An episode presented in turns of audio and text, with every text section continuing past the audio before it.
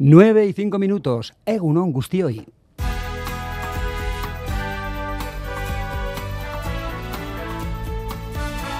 Más que palabras. Con Roberto Mosso. Los saludos efectivamente de Roberto Mosso, de Jesús Malo. Aquí iniciamos una nueva edición de Más que Palabras en la cual mm, va a ser eh, este que os habla quien conduzca. Eh, y damos desde aquí las felicitaciones Sorionak Almudena Cachori. El 3 por 5% de la población de entre 40 y 80 años sufre glaucoma. Es mucho.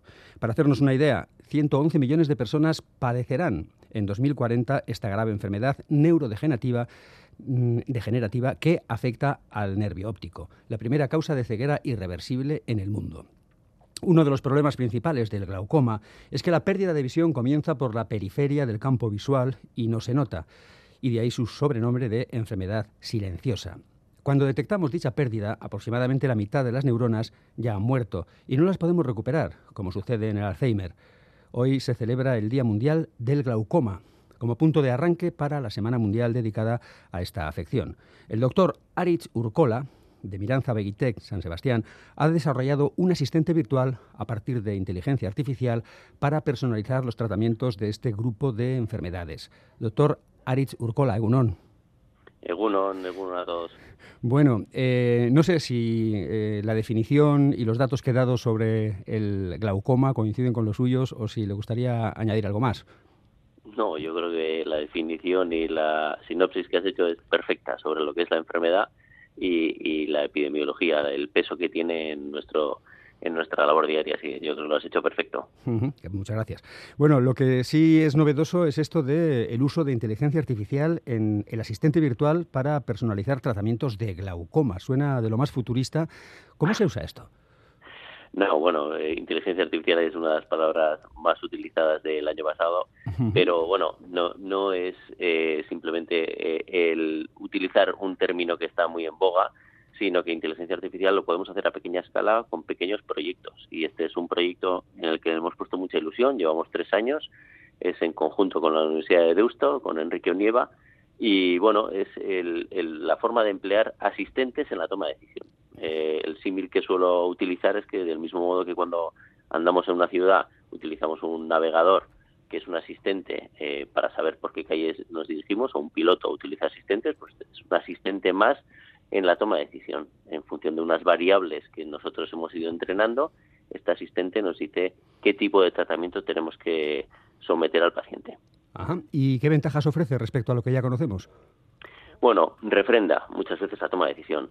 La toma de decisión eh, del médico en muchas enfermedades viene condicionada por todo el contexto que tiene alrededor, eh, la experiencia del paciente, los miedos que puede referirte al paciente, puede en ocasiones en una medicina que es más participativa, que es bidireccional, donde el médico y el paciente participan en la toma de decisión, a veces puede estar condicionada si el paciente traslada sus temores al médico y este se puede sentir un poco más cohibido.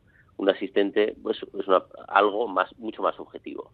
Se dice, bueno, ante estas situaciones y con estos parámetros, usted debería hacer esta indicación. Hemos dicho es la forma de objetivizar o llevar a lo objetivo las tomas de decisiones que muchas veces son difíciles. Hemos dicho que, bueno, algo que hace que esta enfermedad sea especialmente mm, difícil eh, para ustedes es precisamente el hecho de que, es, eh, mm, que no se detecta con facilidad. ¿no? Eh, ¿Todo esto de la inteligencia artificial puede ayudar a, un diagnóstico más precoz? Sí, bueno, en, en, oftalmología las, las dos enfermedades más prevalentes donde se está poniendo el foco en la inteligencia artificial son en la retinopatía diabética, la afectación en la retina por la diabetes y en el glaucoma. Pero la mayor parte de los grandes estudios me vienen dirigidas hacia la imagen. Eh, se toma una imagen del ojo, de la retina en este caso, del nervio óptico, y una inteligencia artificial entrenada y supervisada te puede decir la probabilidad de que esta persona tenga una enfermedad o no tenga. Al final, el punto de salida sería dicotómico, eh, enfermo o normal. Nosotros hemos querido dar un enfoque distinto eh, a la hora de elaborar una inteligencia artificial y en lugar de enfocarnos en la imagen, eh, es más unas variables que son numéricas para la toma de decisión. Pero sí, la inteligencia artificial en, oftalmología, que es una ciencia muy visual, eh, cada vez tiene más peso y sobre todo en la imagen, pero en los futuros trabajos lo veremos también en, el conocimiento que tienen los médicos sobre esa enfermedad. ¿Es necesario que los pacientes acudan a la consulta presencial para utilizar este asistente virtual? Sí, sí. Bueno, eh, veremos a futuro este asistente virtual cómo lo podemos extrapolar a otros profesionales. Eh, y sí, bueno, incluso eh, a día de hoy, tal y como lo tenemos entrenado, sí, porque el paciente nos tiene que eh, cerciorar o tenemos que medir unas variables que lo tenemos que tener delante al paciente para poder hacer esas mediciones. A futuro, eh, yo estoy seguro que el Internet de las cosas sí que nos va a permitir que el, paciente te proporcione unos datos numéricos y tú esto lo puedas entrenar o desarrollar en una aplicación sin tener el paciente delante. Pero a día de hoy esto es ciencia ficción. Pero es hacia donde la medicina va, ¿eh? hacia, hacia una medicina mucho más virtual, no tan presencial y por eso la inteligencia artificial viene de la mano de la telemedicina y del Internet de las cosas. Eh, tenemos que estar alertas de, ver cómo evoluciona la medicina. Ajá. ¿Y tenéis algún riesgo detectado eh, que vaya asociado a este uso del asistente virtual?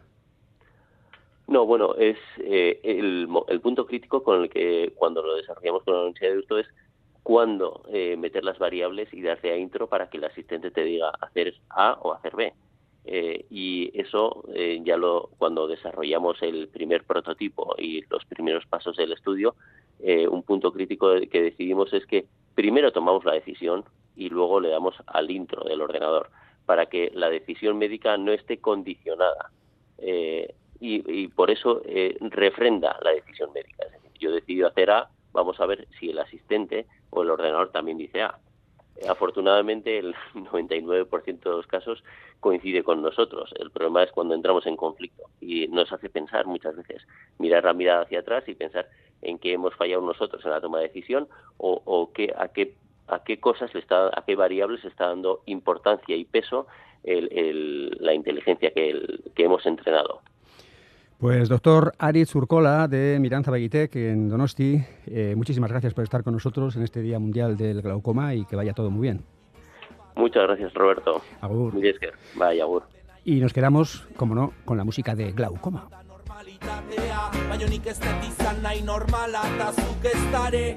Etzea la kuartalde ondako zifra bat Etzea sartzen trajen gezurren saren Eroitzei makina bat Goitik datorren papilla jaten Beldurren aurren Eldu makila eta guazen Pareta mila dauzkeuta gure paren Eta erresa ez da narren Karetak enduta zaudenen Ai, ez dakizu ze sexy zauden Ze guapo zauden Mozorroi gabe behar taldek esan dezala be Zegoa pasauden Horren lotxak abe Estereotipo danak hausten Zegoa pozauden Mundu hau aldatzen Zure rola zalatzan jartzen Zegoa pasauden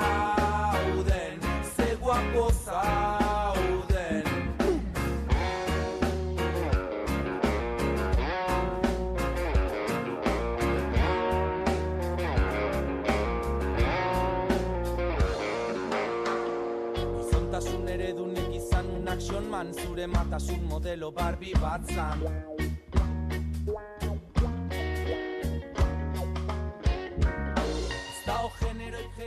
Más que palabras.